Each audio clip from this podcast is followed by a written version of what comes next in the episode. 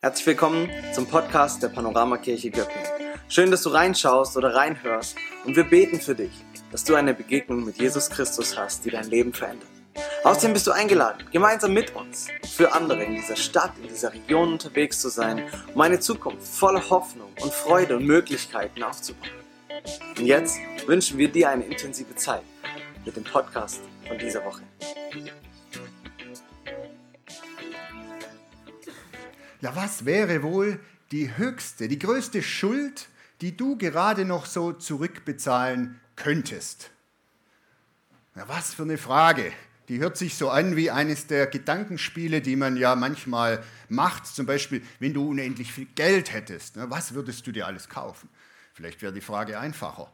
Oder dramatischer, wenn du nur noch ein Jahr leben würdest, wie würde sich dein Leben verändern? Würdest du etwas anders machen als bisher?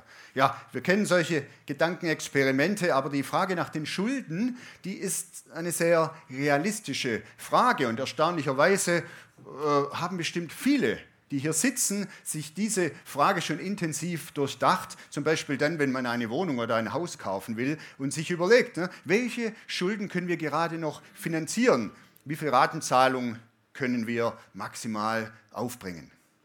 Ja, oder vielleicht auch am anderen Ende der äh, Skala, wenn das Display des Bankautomaten sich der Nulllinie nähert und du dir überlegen musst, wie viel Minus kann ich mir gerade noch leisten, dass ich es noch zurückbezahlen kann.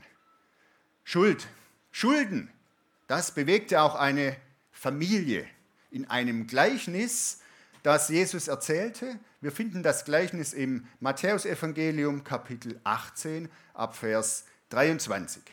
Ein Gleichnis, ein Gleichnis ist eine anschauliche Geschichte aus dem Alltag, aber es ist mehr als eine Geschichte. Es ist eine Geschichte, in der wir selbst irgendwie vorkommen. Eine Geschichte, die uns die Augen öffnen soll für eine geistliche Wahrheit, die dich und die mich betrifft. Jesus also erzählte folgendes Gleichnis. Man kann die neue Welt Gottes mit einem König vergleichen, der mit seinen Knechten abrechnen wollte. Als er aber anfing abzurechnen, da wurde einer zu ihm gebracht, der ihm 10.000 Talente schuldete.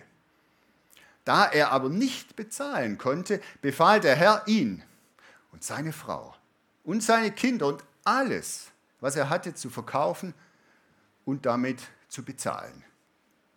Der Mann aber warf sich vor ihm nieder und bat ihn auf Knien, hab Geduld Geduld mit mir. Ich will dir alles zurückbezahlen. Der Herr jenes Knechts aber wurde innerlich bewegt.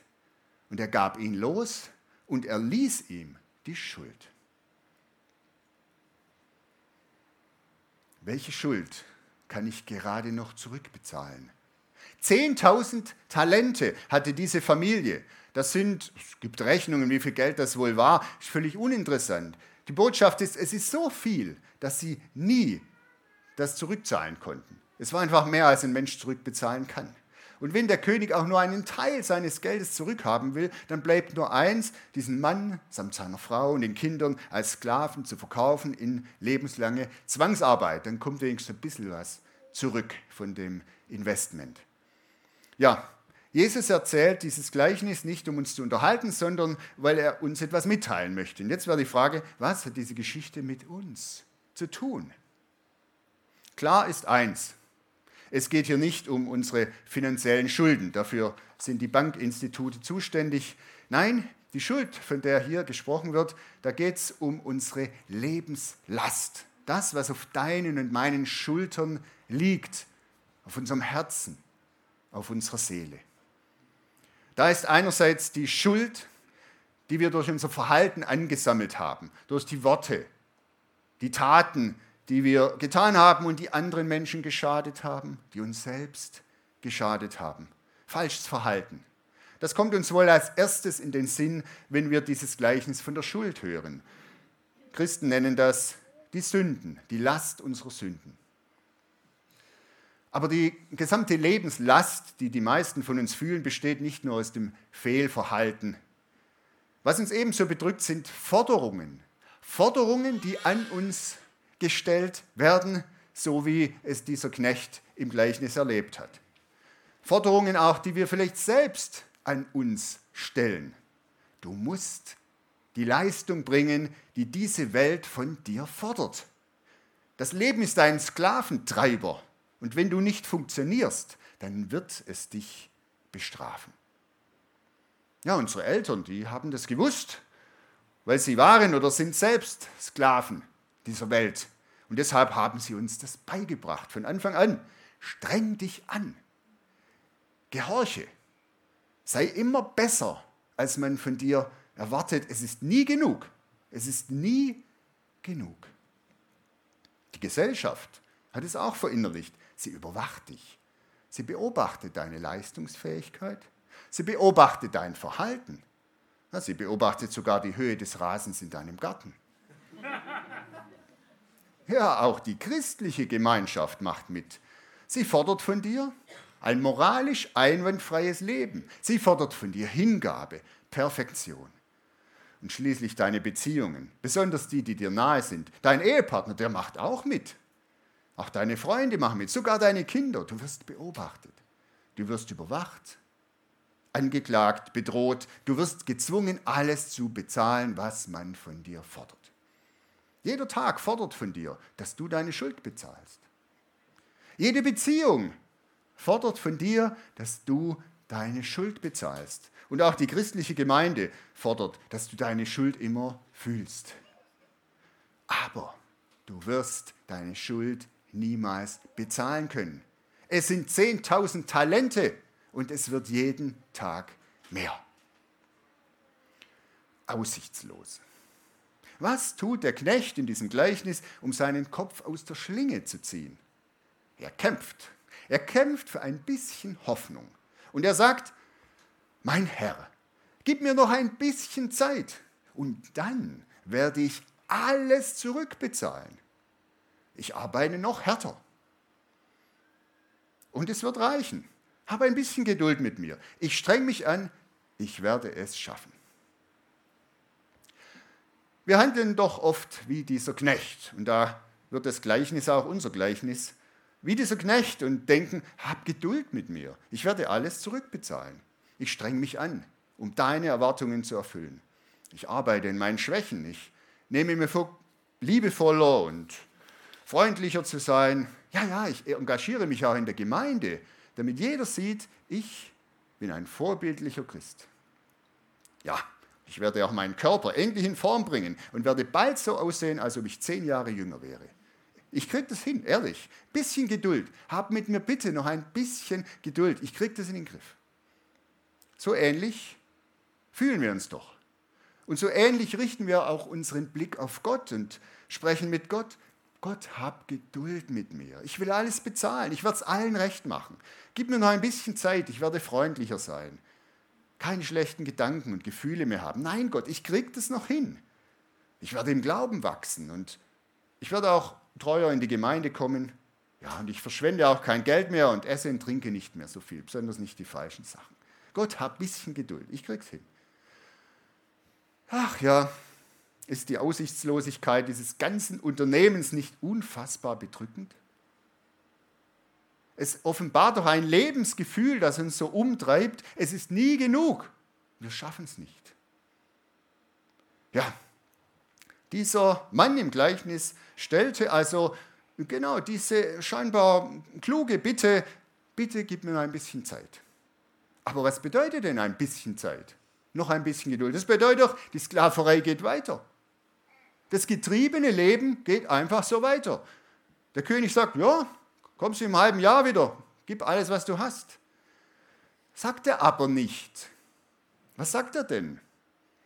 Das Faszinierende in diesem Gleichnis ist diese Reaktion des Herrn, die ganz anders ist, weil er die Bitte nicht erhört. Die Bitte um ein bisschen Geduld lehnt er glatt ab. Wie erzählt Jesus diese Geschichte? Er sagt, der König wurde, was? Innerlich bewegt. Er wurde innerlich bewegt. Die Not seines Knechts, diese Not, die verursacht wurde durch die Schuld dieses Knechtes, durch die fremde Schuld aber auch, die ihm aufgeladen wurde, durch das Lebensschicksal, dem er sich ausgesetzt fühlt, das alles lässt diesen König nicht kalt. Es bewegt ihn innerlich. Und wir sehen Folgendes. Dieser König ist kein Richter. Ein Richter in einem Gerichtssaal, der muss professionell bleiben. Er darf sich nicht emotional mit den Betroffenen verbinden. Er muss distanziert bleiben. Ein Richter ist nur dem Gesetz verpflichtet, nicht seinen Gefühlen. Aber Jesus sagt, der König wurde innerlich bewegt. Damit beschreibt Jesus sich selbst. Jesus ist selber in diesem Gleichnis und er, der menschgewordene Gott, der selbst unter den Menschen lebte und er schaut sich das an und er wird innerlich bewegt. Und er erzählt es als eine anschauliche Geschichte. Jesus, der König, der unter uns ist, er wird innerlich bewegt, wenn er dich anschaut. Und das ist die große Botschaft in diesem Gleichnis. Gott fühlt mit. Gott ist nicht distanziert. Gott ist nicht kalt. Er ist nicht verurteilend. Und das ist auch der große Unterschied zu vielen falschen Gottesvorstellungen, die viele Leute und auch viele Religionen haben. Der große Unterschied auch zu spirituellen und esoterischen Vorstellungen, wo es um einen distanzierten, unpersönlichen Geist geht. Nein, dieser Gott ist kein kalter Richter, sondern die Reaktion Gottes ist geprägt durch sein inneres Bewegtsein, sein Mitfühlen, sein Mitleiden. Und deshalb, deshalb lehnt er die Bitte des Knechts ab. Aber er lehnt sie nicht nur ab, sondern er tut etwas anderes, das weit darüber hinausgeht. Also er sagt jetzt nicht, das, was der Knecht schon so erwartet hatte, gib mir alles. Verkauf dein Haus, verkauf deine Kinder. Ich will sehen, dass du ins Limit gehst. Und dann, wenn du nicht mehr kannst, wenn du wirklich alles gegeben hast, dann erlasse ich dir den Rest den Rest. Das ist so ein Restevangelium. Ein Restevangelium, das wir ja vielleicht auch oft so noch in uns haben und auch unseren Mitmenschen vermitteln. Das Restevangelium. Gott erwartet nicht weniger als maximale Anstrengung. Und das reicht dann immer noch nicht. Und wenn du nicht mehr kannst, dann kommt Jesus und er lässt dir den Rest. Vorsicht vor so einem Restevangelium. So läuft das nicht bei Jesus. Der König schenkt dem Knecht nicht nur den Rest, er schenkt ihm die vollkommene Erlösung. Er lässt ihm die ganze Schuld. Er gibt ihm vollkommene Freiheit. Wow! Alles, alles getilgt, alles weg. Und dieser Mann, diese Familie, die Kinder, die betrifft es ja alle, die können den Blick wieder heben. Ihre Schultern werden leicht. Sie müssen keine Angst mehr haben. Sie müssen nicht arbeiten und hoffen, dass es bis zum Rest irgendwie reicht. Nein, die Bedrohung ist fort. Sie sind frei. Frei. So sieht die neue Welt Gottes aus. So leitet Jesus das Gleichnis ein. Man kann die neue Welt Gottes vergleichen mit einem König, der genau so ist, so handelt. So ist Gott. Die neue Welt Gottes ist bestimmt von Erlösung, von Freiheit. Und sie ist geprägt von der unermesslichen Großzügigkeit Gottes. Eine Großzügigkeit für jeden Menschen, der zu ihm kommt. Ist das nicht unglaublich? Dieser großzügige Gott, du musst nur zu ihm hingehen. Er erlässt dir alles. Kannst du das glauben oder fällt dir das schwer? Kannst du die Befreiung annehmen? Die Befreiung, die du von Gott geschenkt bekommst?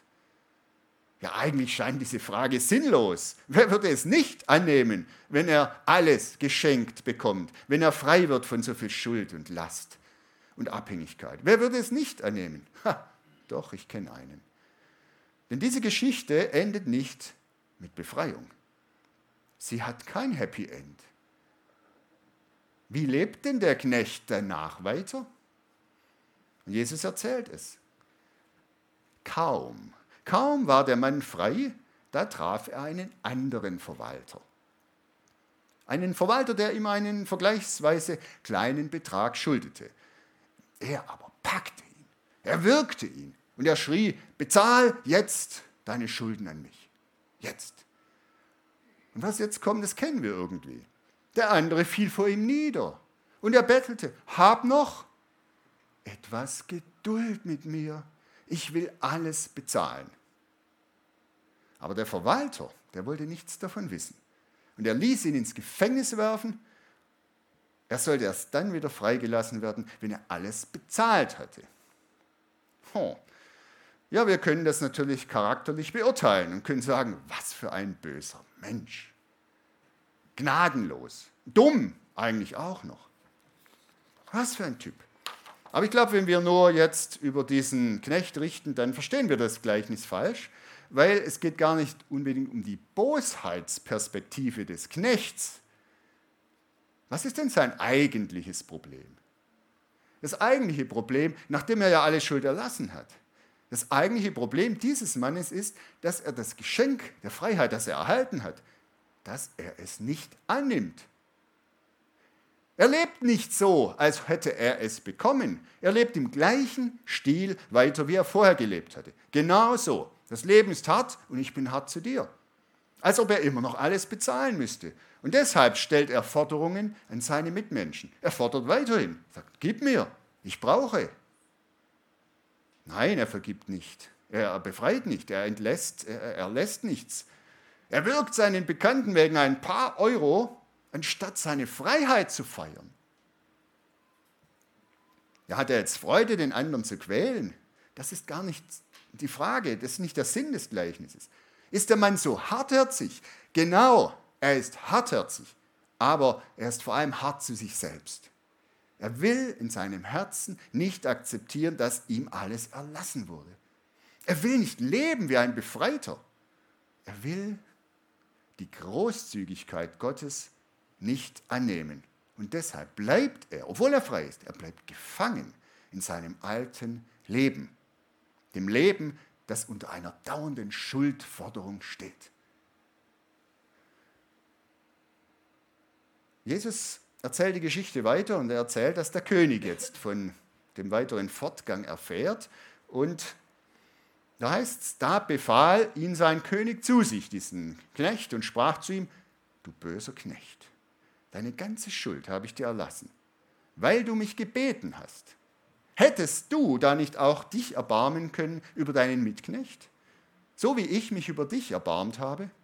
Und sein Herr wurde zornig und überantwortete ihn den Peinigern, bis er alles bezahlt hätte, was er schuldig war. Jetzt wird es ernst.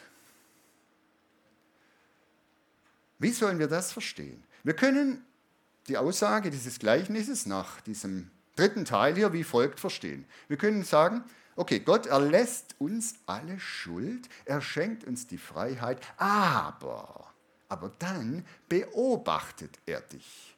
Und wenn du einen Fehler machst und wenn du irgendeinem nicht vergibst, dann wird er dir die ganze Freiheit wieder wegnehmen und du musst doch die ganze Schuld bezahlen.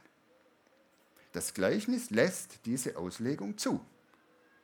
Und das hätte Konsequenzen. Es würde bedeuten, wir können der Vergebung Gottes nicht trauen. Denn sobald ich irgendeinem anderen Menschen nicht vergebe, werde ich wieder alles verlieren. Wir müssten in ständiger Angst sein, dass uns unser Heil, das ist jetzt der christliche Begriff, die Rettung, die wir bekommen haben, wieder weggenommen wird. Ja, wie bedrückend wäre das denn? Insbesondere für diejenigen, denen besonders großes Leid angetan wurde. Und wir wissen, manches Leid ist so extrem, dass wir bis an unser Lebensende mit Vergebung ringen. Da geht es nicht um Kleinigkeiten. Da geht es um ganze Biografien, die unter der Schuld und ja, der Bosheit anderer stehen. Umso schwieriger ist Vergebung. Und müssen gerade wir, wenn wir solche schlimmen Leiterfahrungen gemacht haben, müssen wir gerade dann in besonders großer Unsicherheit leben. Weil wir am Schluss ja wird abgerechnet. Und wenn da noch irgendwas Unvergebenes ist, dann wird dir all das angetan, mit dem du hier rechnen musst. Die ganze Schuld ist wieder da. Will Jesus uns das vermitteln? Will er uns sagen, du kannst dir nie sicher sein, ob es für dich reicht? Wie gesagt, das Gleichnis lässt diese Deutung zu, aber wenn wir die Gesamtaussage des biblischen Evangeliums anschauen, dann sehen wir etwas anderes. Wir sehen, dass Vergebung und Befreiung, die wir von Jesus bekommen, also dieser, dieser weitherzige, großzügige König, dass es nicht mit Unsicherheit verbunden ist, nicht mit ständiger Angst. Vielmehr sagt das Evangelium, dass wir uns unserer Rettung gewiss sein können. Da lesen wir Römer 10, Vers 9. Wer mit dem Herzen glaubt und mit seinem Mund bekennt, der ist gerettet. Nicht vielleicht und nicht unter Angst. Der ist gerettet. Jesus selber sagt, wer an mich glaubt, der hat das ewige Leben. Und Paulus schreibt im Römerbrief, wer will uns scheiden von der Liebe Gottes? Das Evangelium gibt uns Gewissheit. Deshalb glaube ich, dass Jesus uns mit diesem Gleichnis etwas anderes zeigen möchte. Und zwar, wenn wir den anderen nicht vergeben, dann zeigt das, dass wir Gottes Vergebung selbst nicht angenommen haben. Es zeigt, obwohl wir frei sind von Schuld, leben wir immer noch so, als ob wir unter Schuld gefangen wären, ob wir, als ob wir immer noch nehmen müssten, um unsere Schulden zu bezahlen. So hat es der Knecht gemacht. Es ist so wie die Fliege hinter der Fensterscheibe. Du kennst das. Da ist eine Fliege im Zimmer. Die Fliege, die gehört da nicht rein. Und das weiß die Fliege auch. Und deshalb fliegt sie ständig gegen die Fensterscheibe und haut sich jedes Mal den Kopf an. Ich bin aber der barmherzige König. Und deshalb schenke ich dieser Fliege jetzt die Freiheit. Ich mache also das Fenster weit auf. Aber die Fliege akzeptiert die Freiheit nicht, die ich ihr geben will. Sie bleibt nämlich immer auf der falschen Seite der Fensterscheibe und bleibt hartnäckig und versucht gegen die Fensterscheibe zu fliegen und haut sich ständig den Kopf an. Anstatt in die Freiheit zu, blieb, zu fliegen, bleibt sie auf der falschen Seite. Kennst du das? Und da versucht sie irgendwie wegzugehen, sagt, geht doch mal unten durch oder oben durch. Aber die Fliege ist hartnäckig, sie ist stur, sie bleibt immer auf der falschen Seite und bleibt gefangen und haut sich den Kopf an. Jesus will uns sagen, flieg. Flieg in die Freiheit. Mach es nicht so wie der unbarmherzige Knecht oder die dumme Fliege. Lebe die Großzügigkeit Gottes. Nimm das an, was du geschenkt bekommst und gib es weiter. Und die Antwort auf empfangene Großzügigkeit ist Großzügigkeit. Nicht weil, ne, Sei nicht großzügig, damit Gott großzügig zu dir ist, sondern sei großzügig, weil er großzügig zu dir ist. Das ist auch meine eigene Erfahrung. Hier sind ja so manche, die sind doch ein paar Jahre jünger als ich, manche ein paar Jahrzehnte. Und vielleicht schaust du da nach vorne und guckst mich an und denkst, ja, der alte Mann hier vorne, über 40 Jahre Christ, der wird bestimmt automatisch immer heiliger, immer perfekter, immer reiner, immer frommer. Ich kann dir sagen, leider nein. Man schlägt sich immer mit irgendwas rum. Es geht nichts automatisch. Und doch eines, und das ist jetzt schön, eines hat sich geändert bei mir im Laufe der Zeit. Ich bin großzügiger geworden. Jetzt nicht bezüglich Geld, vielleicht auch, aber um das geht es nicht. Großzügiger gegenüber denen, die anders sind als ich. Und das fiel mir, fiel mir früher sehr schwer. Viel schwerer, andere Menschen zu akzeptieren, die anders sind als ich, besonders anders in ihrer Meinung, weil ich ja die richtige Meinung hatte. Oder anders in ihrem Verhalten, weil ich ja wusste, wie es geht. Fällt mir ja zum Teil immer noch schwer, aber es fällt mir nicht mehr so schwer, wie es schon war. Ich bin großzügiger geworden. Ich bin weitherziger. Und das ist ein Geschenk Gottes.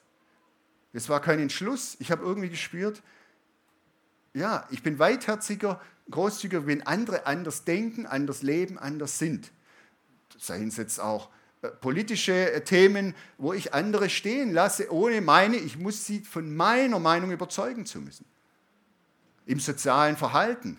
Man sieht was und denkt, boah, aber ich bin großzügig und meine nicht mehr, ich muss jeden erziehen, was er tun und was er lassen soll. Und auch bei geistlichen Themen. Ich bin weitherziger. Ich habe Erkenntnisse, die für mich passen, aber die ändern sich und ein anderer hat andere. Ich bin großzügiger. Es fällt mir le leichter, Menschen freizulassen, anstatt sie zu würgen und anstatt sie in mein Gefängnis zu stecken. Und das ist ein gutes Gefühl von Freiheit. Zu spüren, ich bin beschenkt und ich möchte andere auch beschenken. Es kann sich entwickeln, Großzügigkeit. Und da ist jetzt die Frage, wo betrifft es dich? Wo bist du betroffen? Über welche Meinungen hast du dich geärgert in letzter Zeit? Über welche Verhaltensweisen von anderen? Und kann es sein, dass du auch dazu neigst, andere Personen ins Gefängnis deiner Erwartungen und deiner Forderungen zu stecken? Neigst auch du dazu, Menschen unter Druck zu setzen, damit sie alles bezahlen, was du von ihnen erwartest? Dann ist das noch so ein bisschen Verhalten, wie es dieser Knecht getan hat. Und kann es nicht sein, dass du von Gott die Freiheit bekommen hast, dein Verhalten zu verändern und andere freizulassen? Kann es nicht sein, dass Gott auch dir die Möglichkeit gibt, großzügig zu sein? Und dass du die Macht hast, die Schuld der anderen zu erlassen, weil du ja selbst befreit bist. Ja, ich möchte es dir sagen, ich möchte es uns sagen. Gottes Großzügigkeit ist da. Und du musst nicht mehr in der Haltung leben, weil das Leben hart zu mir ist, bin ich auch hart zu dir. Nein, es ist alles bezahlt. Du bist befreit. Und deshalb lebe auch wie eine Befreite, wie ein Befreiter. Und das ist die wahre Freiheit. Großzügig sein aus der Freude, aus der Liebe und aus dem Glück, das Gott uns schenkt. Und da möchte ich jetzt noch beten. Herr Jesus, wir danken dir für dieses Gleichnis, das wie so üblich nicht ganz einfach, herausfordernd und doch großartig ist. Und ich bitte dich für jeden von uns, gib uns den Mut, großzügig zu sein und gib uns die Erkenntnis, was es bedeutet, dass du gesagt hast, es ist dir alles erlassen. Du bist frei.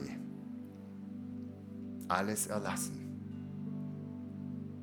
Verwandle uns in Menschen, die ein weites Herz haben. Das Herz, das so ist, wie Jesus gesagt hat, so ist das neue Reich Gottes. Großzügig, frei. Ein Leben, das wir auch feiern können, zusammen mit dir. Führ uns in die Freiheit und in die Großzügigkeit, so wie du es bist. Amen.